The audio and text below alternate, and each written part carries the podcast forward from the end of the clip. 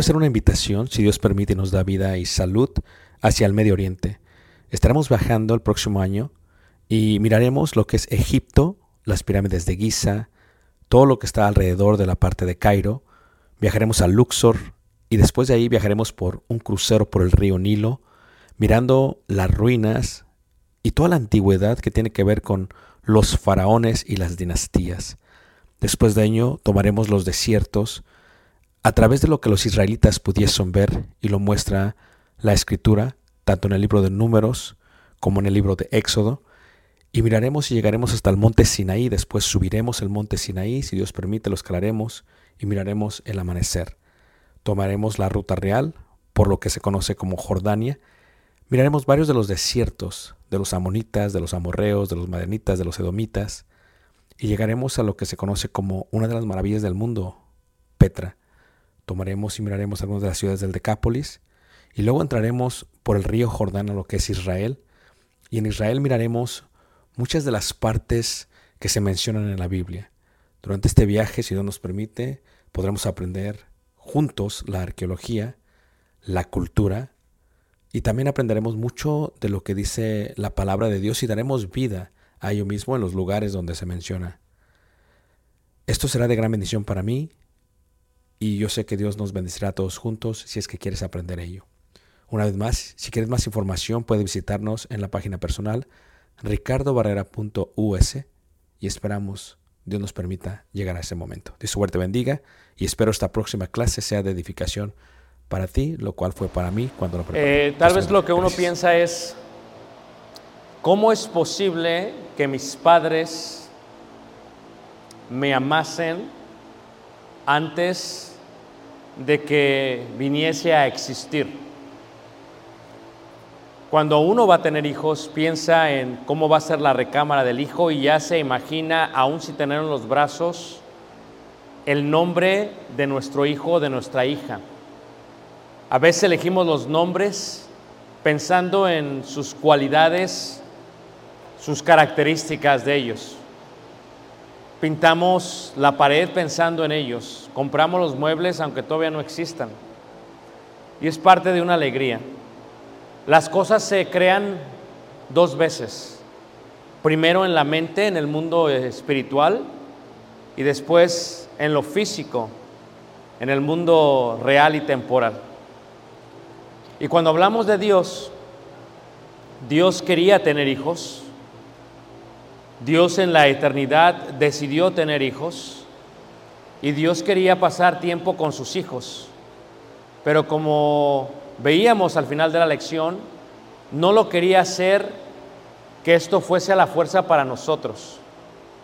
Quería hacerlo que fuese algo que decidiésemos por voluntad propia, que quisiésemos pasar tiempo con Él, junto, junto al Eterno.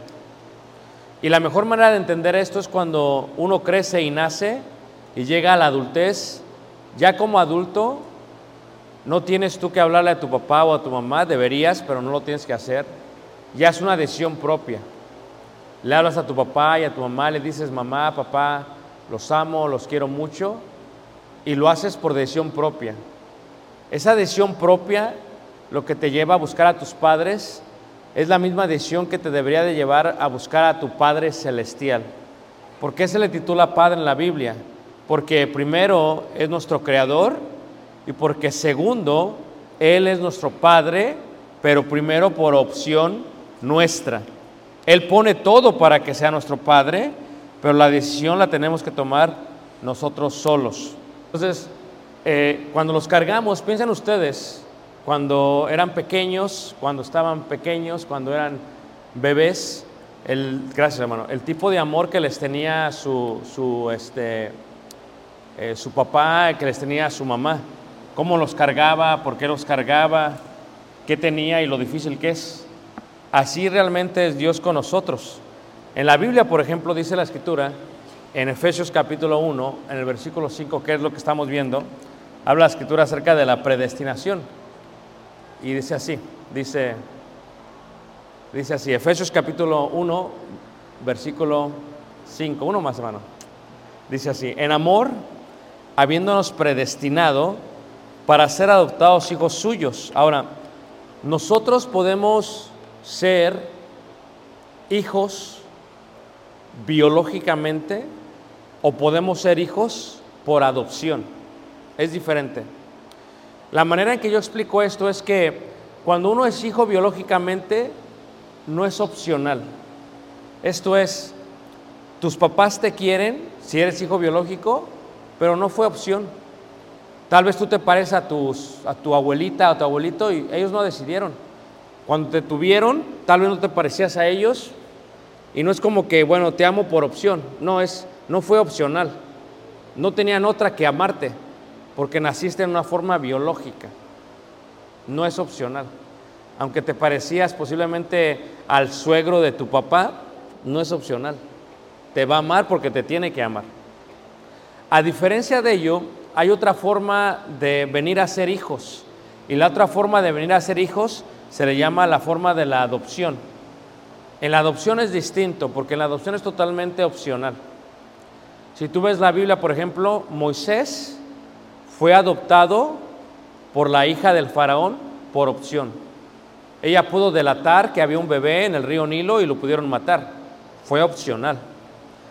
Si piensas en Esther, Mardoqueo, por ejemplo, familiar de Esther, decide adoptarla. Fue por opción. Bien la hubiera podido dejar y hubiera sido una huérfana judía, pero fue por opción. Pero tanto Moisés como Esther tenían una gran tarea que hacer en la historia del pueblo de Israel. Ahora, cuando ves a Jesús, Jesús también fue adoptado. José no tuvo nada que ver con su madre María. Es más, dice la escritura que José la, quiso abandonar porque cuando se acordó de ella, dijo, sabía que estaba encinta y la quiso abandonar. Entonces vino el mensajero de Dios y le dijo, no, no, no la abandones. Entonces José tiene que hacer y tomar una opción.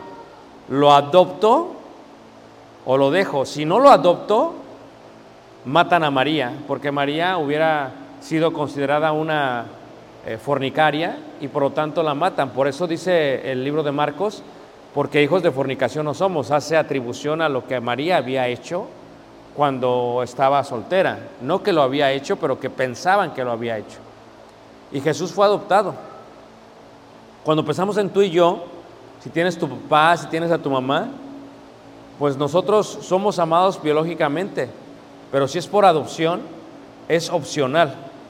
Entonces Dios en la eternidad, en el tiempo en que nada existía, Dios decide adoptarnos. No lo tiene que hacer, decide hacerlo. La mejor manera de explicarlo es esta. Cuando nace un bebé y deciden abandonarlo, el bebé tiene un rumbo de destrucción, de perdición, de condenación. ¿Por qué? Porque lo abandonaron. Y de pronto alguien decide amarlo por opción y cambia el rumbo y el destino de ese bebé.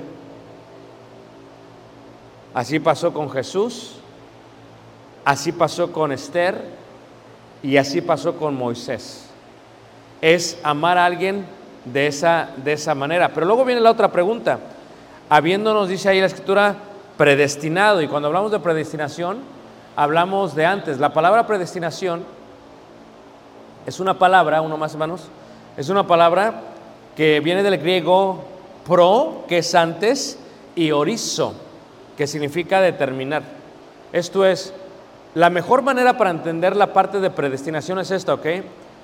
Cuando a alguien le emputan una pierna, cuando tiene un accidente y una pierna se la tienen que cortar, le hacen lo que se le llama en la transliteración latina o hispana es, le hacen una prótesis. Prótesis es que miden la otra pierna y la hacen de fierro, de lo que sea que la tienen que hacer, y se la colocan. Cuando están haciendo la prótesis, la están haciendo para que quede exactamente en su pierna y no quede más alto ni más bajo porque estorbaría en su, columna. Lo hacen para que quede exactamente igual, para que de esa manera esa persona pueda caminar sin ningún problema. Cuando hablamos de predestinación indica que Dios predestinó, según dice Efesios capítulo 1, 5, dice, para ser adoptados hijos suyos, para que pudiéramos ser adoptados, Dios colocó todo en su lugar. Esto es, tuvo un propósito para algo antes que esto ocurra. Determina algo antes que se haga. Es un propósito de algo antes que esto llegue a qué? A ocurrir. Y eso es lo que significa la palabra predestinación. Fíjate, si vemos Romanos capítulo 8, versículo 29 y 30, la Biblia habla acerca de la predestinación. Y la predestinación es algo que Dios decide antes de que nosotros lo decidiésemos. 8:28 dice así, y el versículo 29 dice, y sabemos que a los que aman a Dios todas las cosas le ayudan a bien. Aquí entiendes esto de la Biblia. Si tú no amas a Dios y no haces caso a su llamado, la eternidad es un lago de fuego eterno. La pregunta es, ¿eso no es justo? Bueno, sí es justo. ¿Por qué? Porque solamente a los que aman a Dios, dice ahí, todas las cosas le ayudan a bien. Esto es a los que conforme a su propósito son llamados, versículo 29. Porque a los que antes conoció, también los predestinó para que fuesen hechos conforme a la imagen de su Hijo, para que Él sea primogénito de entre muchos hermanos. Esto es, Dios estaba en la eternidad. Visualicemos de esta manera. Estaba sentado en la eternidad, aunque no tiene cuerpo ni hay sala. Y Dios pensó en nosotros y dijo, voy a hacer a alguien a nuestra imagen y semejanza. Y lo hizo, hizo al ser humano. Pero luego dijo, pero cuando los haga, voy a poner todo de tal manera que estas personas o el ser humano pueda vivir conmigo por toda, por toda la eternidad. Dios lo colocó de esa manera, pero viene otro problema. Si lo hago, quiero que estén conmigo y quiero que estén conmigo por voluntad qué? Por voluntad propia. Una más, hermano.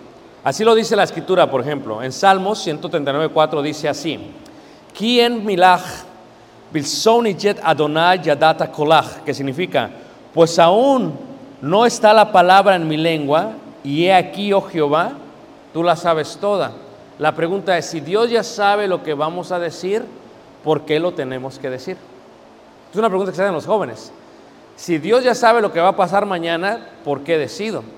Si Dios ya sabe por qué voy a decir algo, ¿para qué oro? O sea, si Dios ya lo sabe todo, entonces ¿de qué sirve vivir? Es una muy buena pregunta.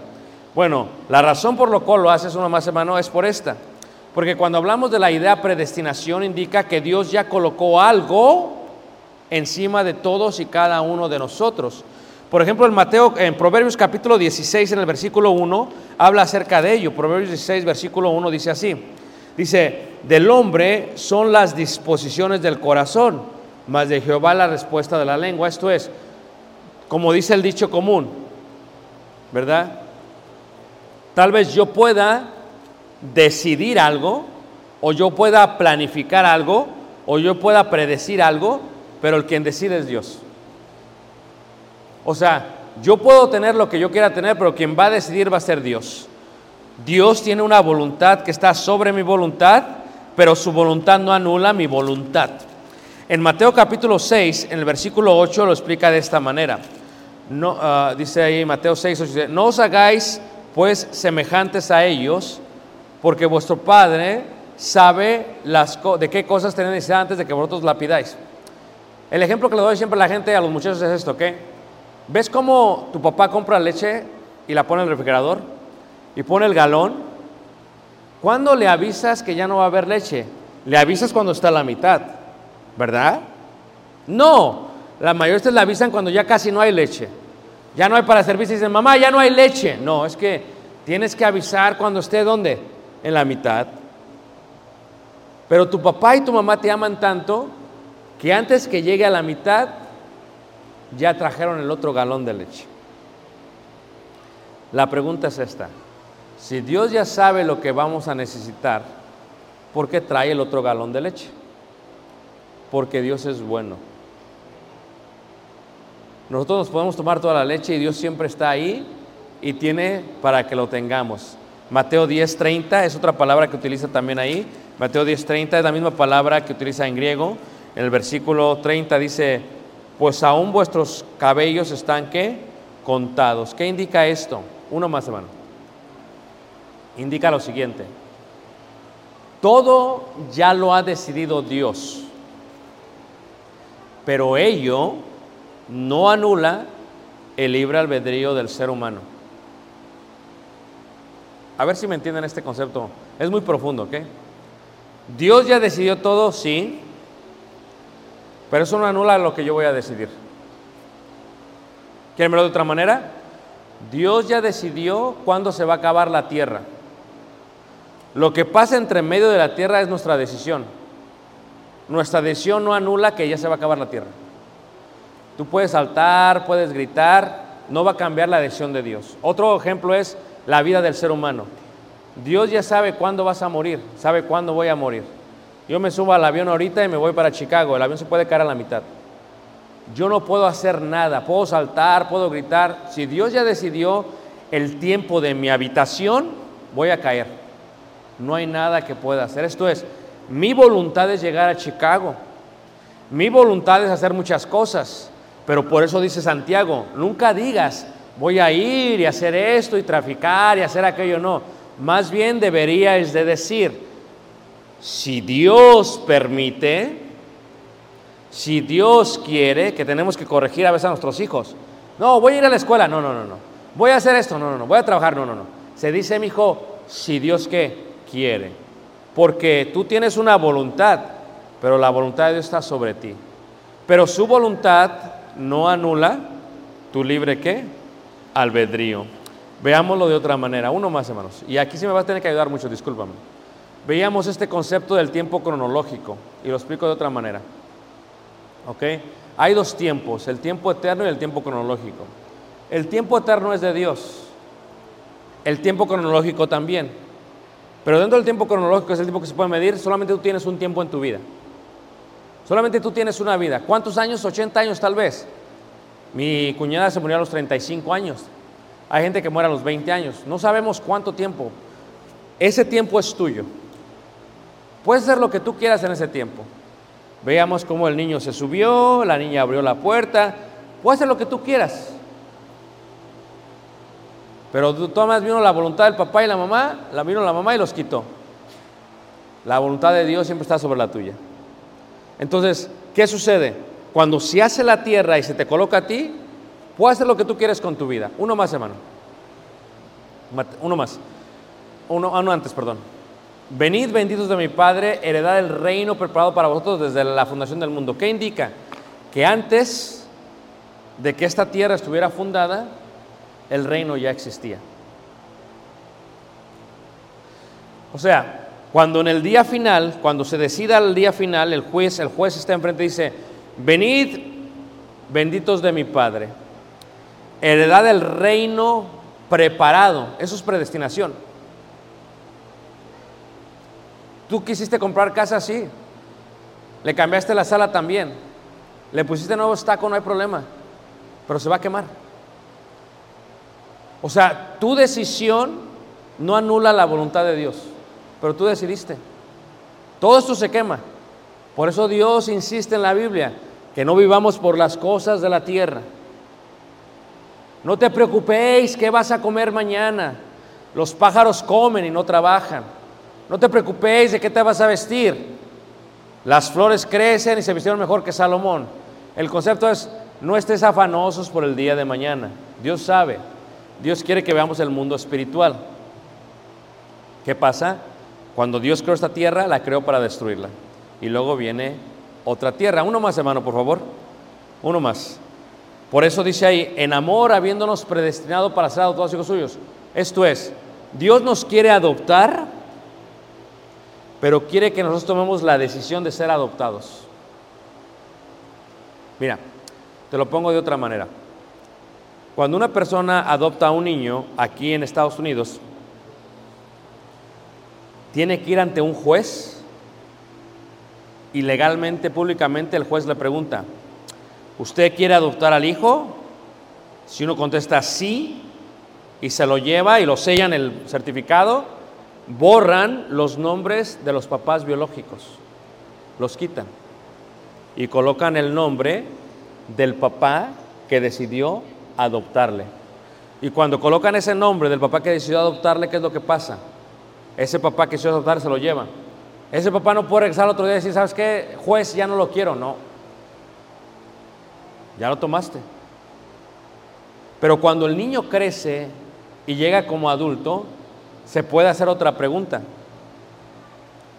¿Todavía quieres, le preguntan al niño y ahora un adulto, ¿quieres ser todavía hijo de él? En este caso, ¿todavía quieres apellidarte Vázquez? ¿Todavía quieres apellidarte Velázquez? ¿Todavía quieres apellidarte Barrera? Y el hijo puede decir, sabes que ya no quiero, ya no quiero ser hijo de él. ¿Y sabes qué hace el juez? Se lo quita. Le quita el nombre y le pone como se quiera apellidar. Le puede poner Smith. Es más, le puedo poner Trump si quiere. Le puedo poner lo que quiera. Porque ya es una... Entonces, lo que Dios hace es que Dios te da este mundo y te deja que decidas.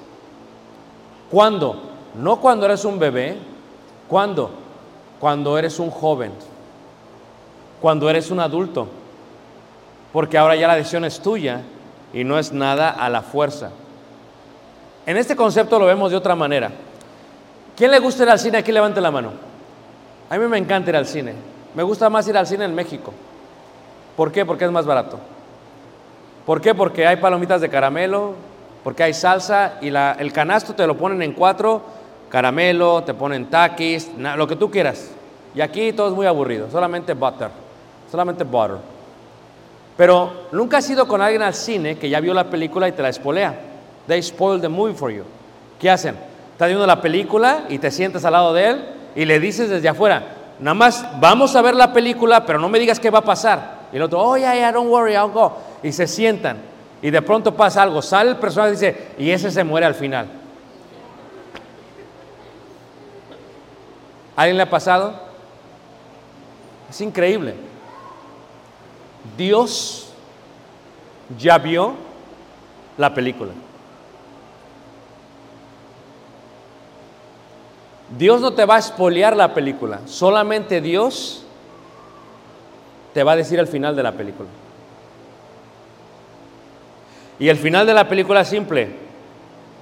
Venid benditos de mi Padre y apartados no os conozco. Es el final de la película. Esa es la voluntad de Dios. El reino preparado ya está predestinado. Nada lo va a cambiar.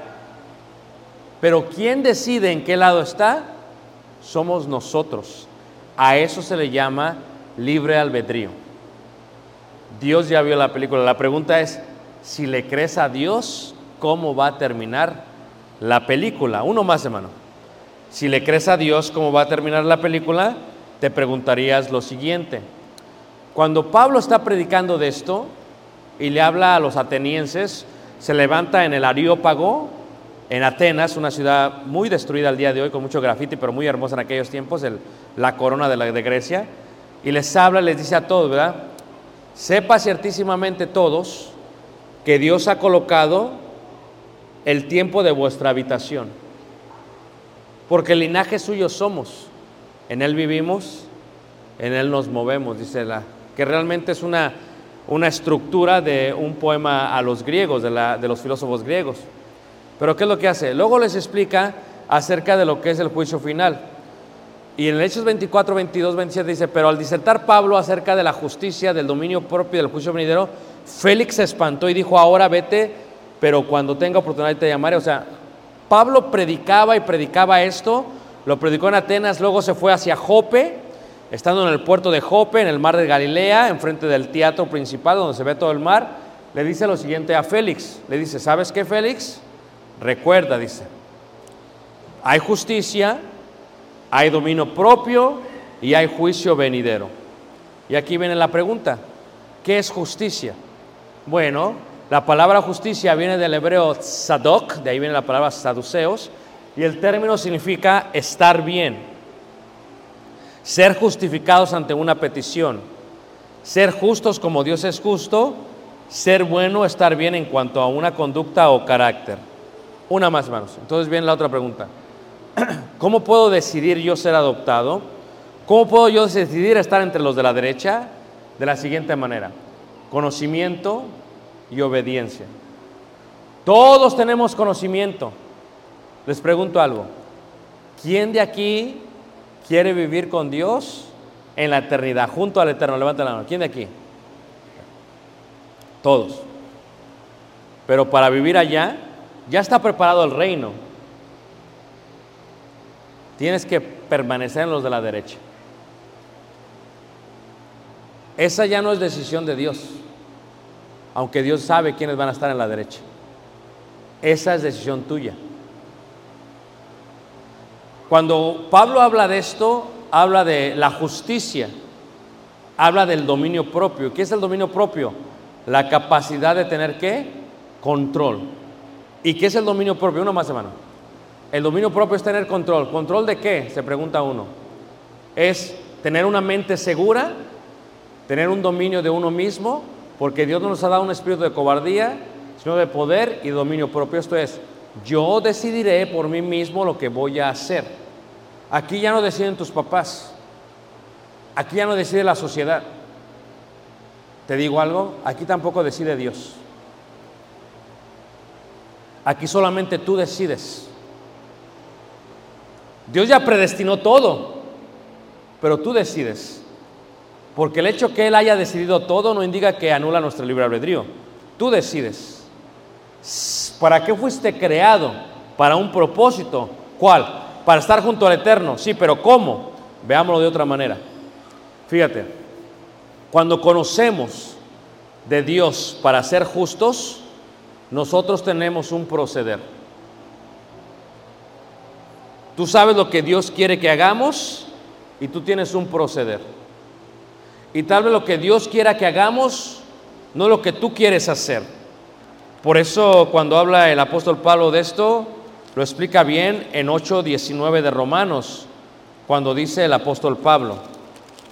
Dice, porque el anhelo ardiente de la creación es el aguardar la manifestación de los hijos de Dios, porque la creación fue sujetada a vanidad, no por su propia voluntad, sino por causa del que la sujetó en esperanza, porque también la creación misma será libertada de la esclavitud de corrupción a la libertad gloriosa de los hijos de Dios, porque sabemos que toda la creación gime a una, y aún está con dolores de parto hasta ahora.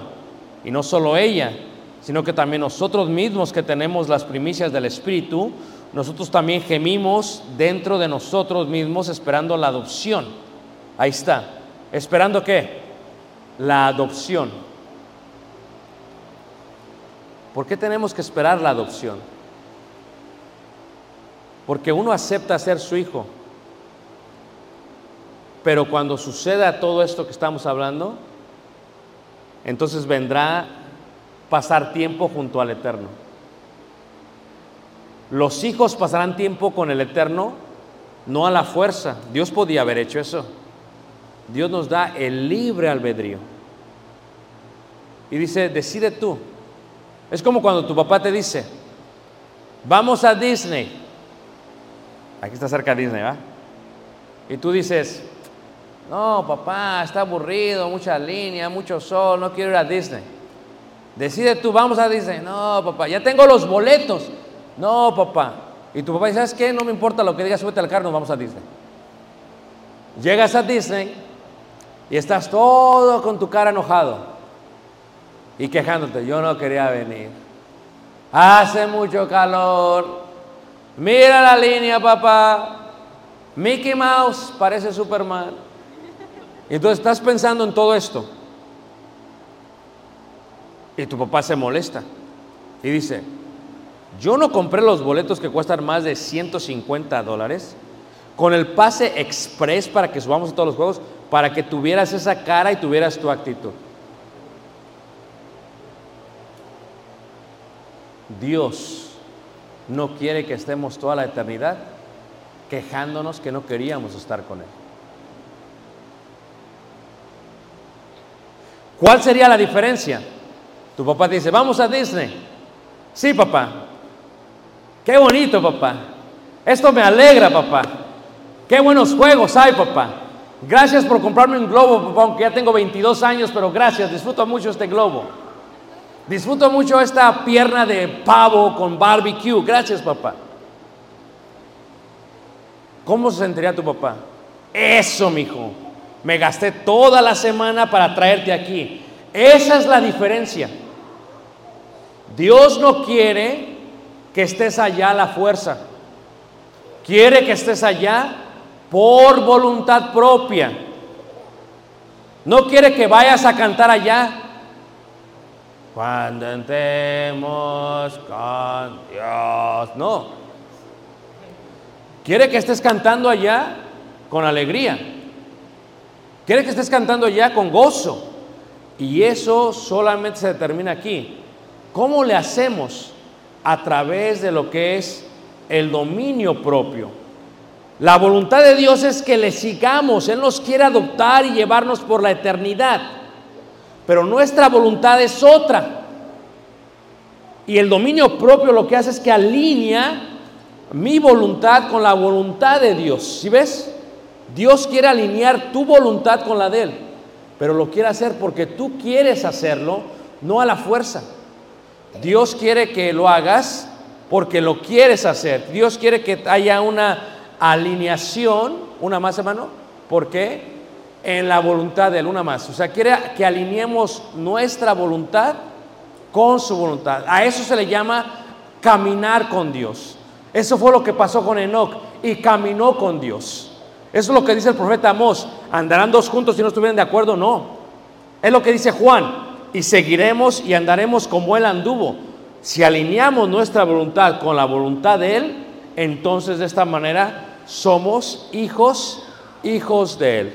Y si sucede así, entonces el juicio, lo cual significa, es la palabra mishfat que se utiliza en la Biblia para decidir un caso, es procedemos. Este sí es mi hijo. Venid benditos de mi Padre. ¿Por qué? Porque este sí es mi hijo. ¿Por qué es mi hijo? Por ello. Uno más, hermano. Porque aunque hay varios juicios en la tierra, tales como el juicio legal o el juicio religioso o el juicio de entre los hermanos, uno más, hermanos, o el juicio o juicio eterno, hermanos, o el juicio personal, hermanos, uno más. Hay varios juicios en la tierra, pero tienes que tú entender que hay un juicio que está sobre todos estos juicios. ¿Y cuál es el juicio que está sobre todos los juicios, hermanos? Es aquel juicio que es el juicio eterno. Uno más, hermanos, hasta la próxima pantalla. Y el juicio eterno declara que la reunión de las naciones, el tribunal de Cristo, el juicio de vivos y de muertos, el día del Señor y el día del juicio. ¿Para qué? Porque la voluntad de Dios no la podemos detener.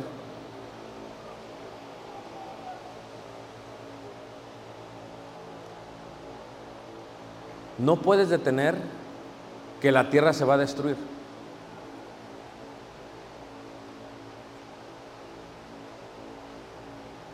Es más, cuando Apocalipsis habla de la destrucción de la tierra, dice que muchos se arrodillan, pero el tiempo ya no es más.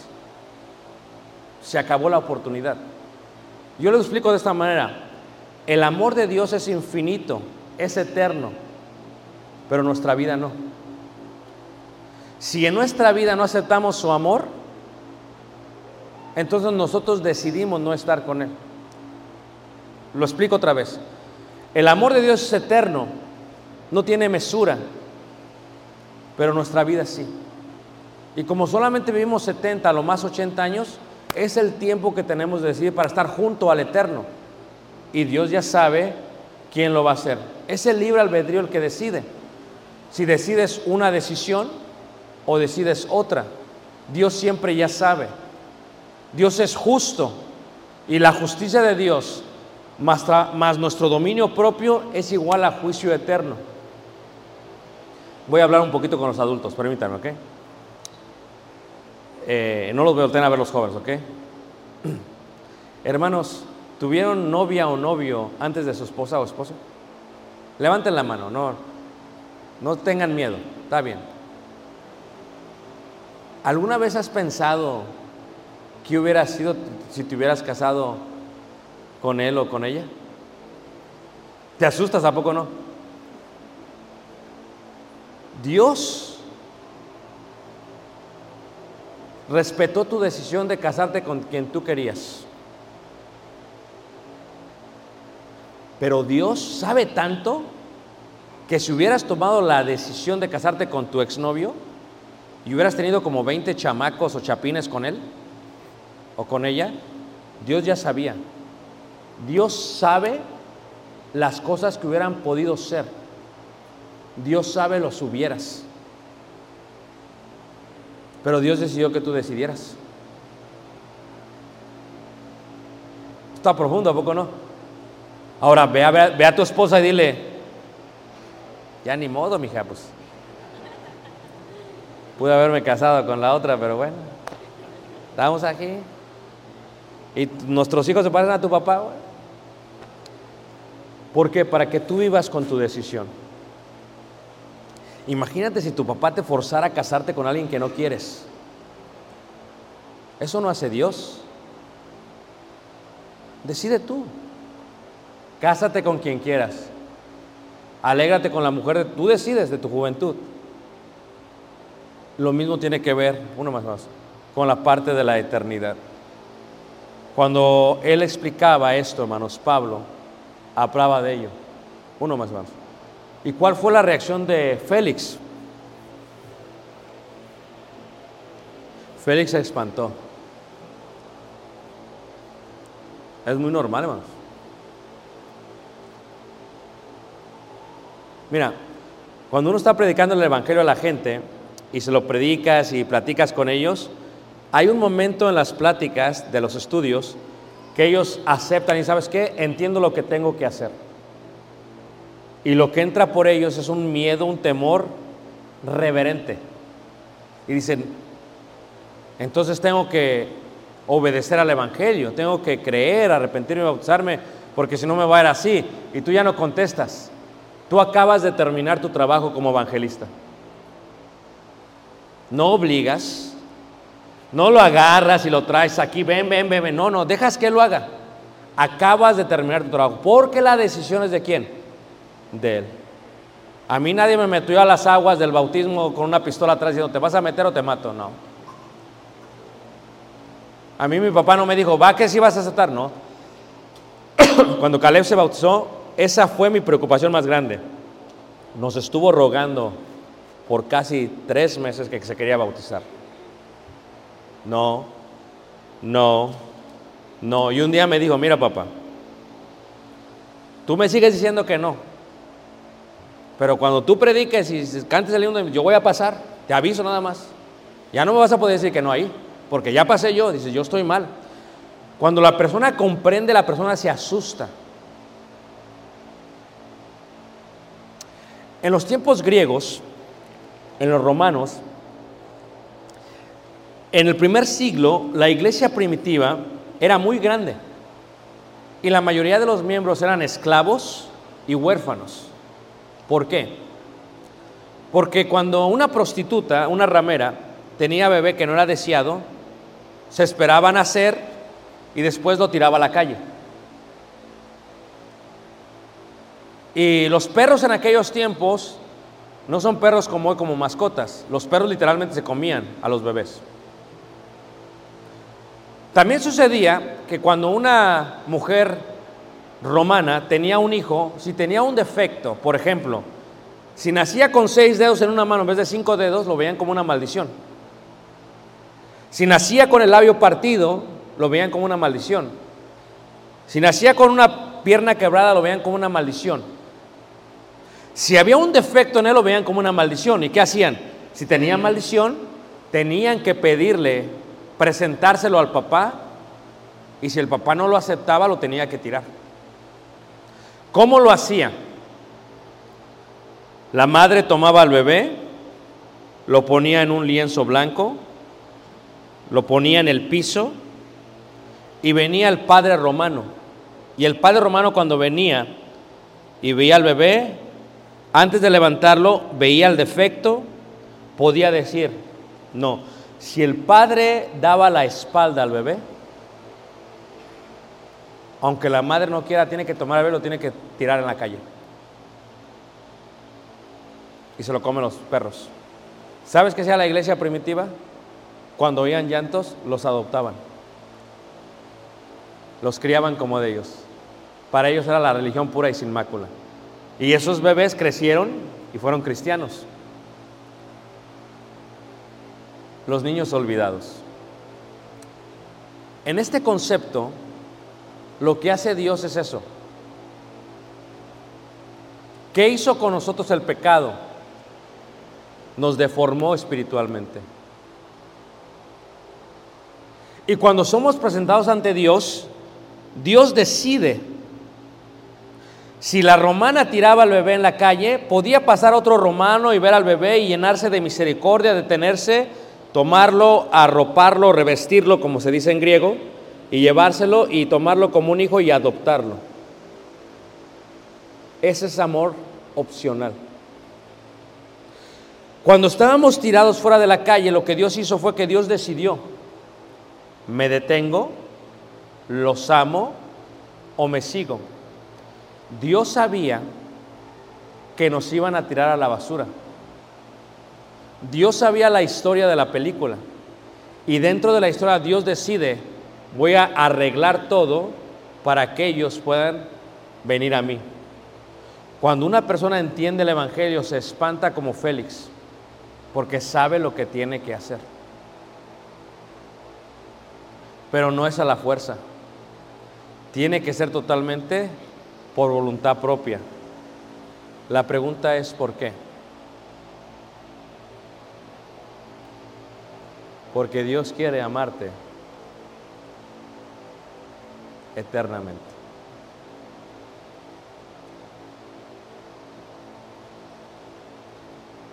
Hace ratito que me senté a desayunar. Me senté a desayunar con dos hermanos que tienen una niña y un niño. Y hay una pregunta que me hicieron que me conmocionó mucho. Hablamos de mi hijo y le dije, Caleb tiene 14 años, mide 6.3 pulgadas. Pero se hizo un comentario y el comentario fue este. Pero nunca sabrá lo que significa tener una niña. Y eso me conmocionó mucho. Ahora ya puedo hablar de esto porque si fuera hace 10 años tal vez todavía lloraría. Y la respuesta es sí y la respuesta es no. Dios quiere adoptarnos, ya está todo listo, pero como adultos tenemos que decir, sí queremos tener el apellido todavía. Dios quiere llevarnos con Él a su casa, a su mansión celestial, pero Dios quiere que queramos y que no nos estemos quejando toda la eternidad. Ya los boletos están comprados, ya el parque está hecho, Ya los rights, los juegos ya están puestos. Pero Dios no quiere que sea la fuerza. Ese es el secreto de toda la historia de la humanidad. El secreto de la vida, ese es el punto que hemos hablado, es, ¿para qué estoy aquí? Estás aquí solamente para tomar una decisión. Y si tu decisión es esa, puedes pasar toda la eternidad junto al Eterno. Pero si tu decisión es otra, estarás como yo con mi hija. Y ahora todavía mucho a Caleb. Es más que un hijo para mí. Mil hijos tal vez para mí. Pero nunca reemplaza a la otra. Nadie te puede reemplazar entre los brazos de Dios. Nadie puede reemplazar tu vida. Por eso nosotros hacemos este llamado esta mañana. Es un llamado de reconciliación. ¿Por qué no te dejas abrazar por Dios? ¿Por qué no dejas ser cargada por Dios? ¿Por qué no aceptas la adopción que Dios ha predestinado para ti?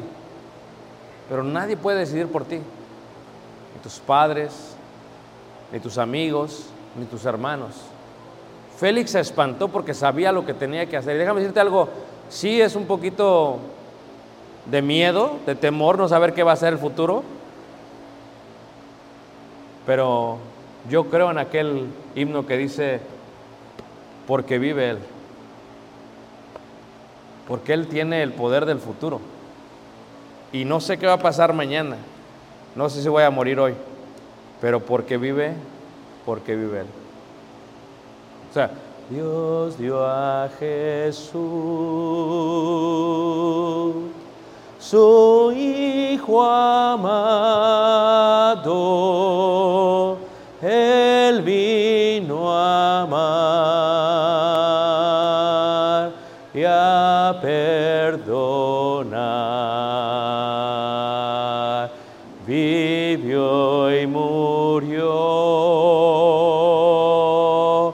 por redimirme. La tumba vacía, la prueba es de que vive. Y porque vive, enfrentar el futuro porque vive. Mi temor se va. Y porque sé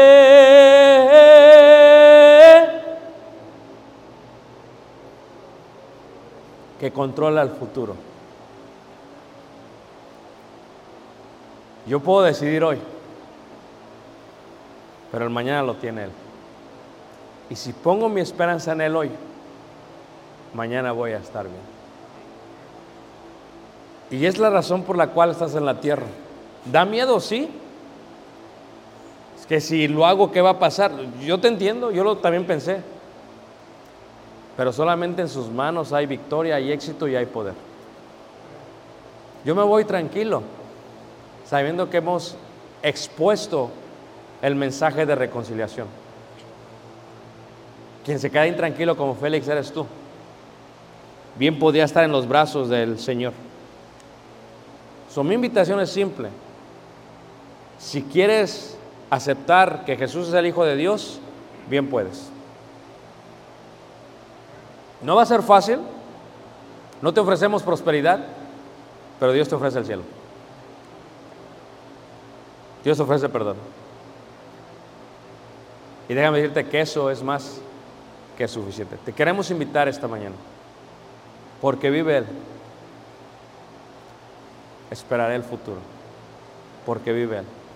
Y porque sé que tiene ese control, viviré yo con Él. Te invitamos, mientras cantamos un himno de invitación, nuestro hermano va a pasar y te invitamos, ven a Cristo. Hoy puedes ser parte del reino. Vamos a ponernos de pie y vamos a cantar este himno de invitación que nuestro hermano va a cantar. Hay un hermano puesto.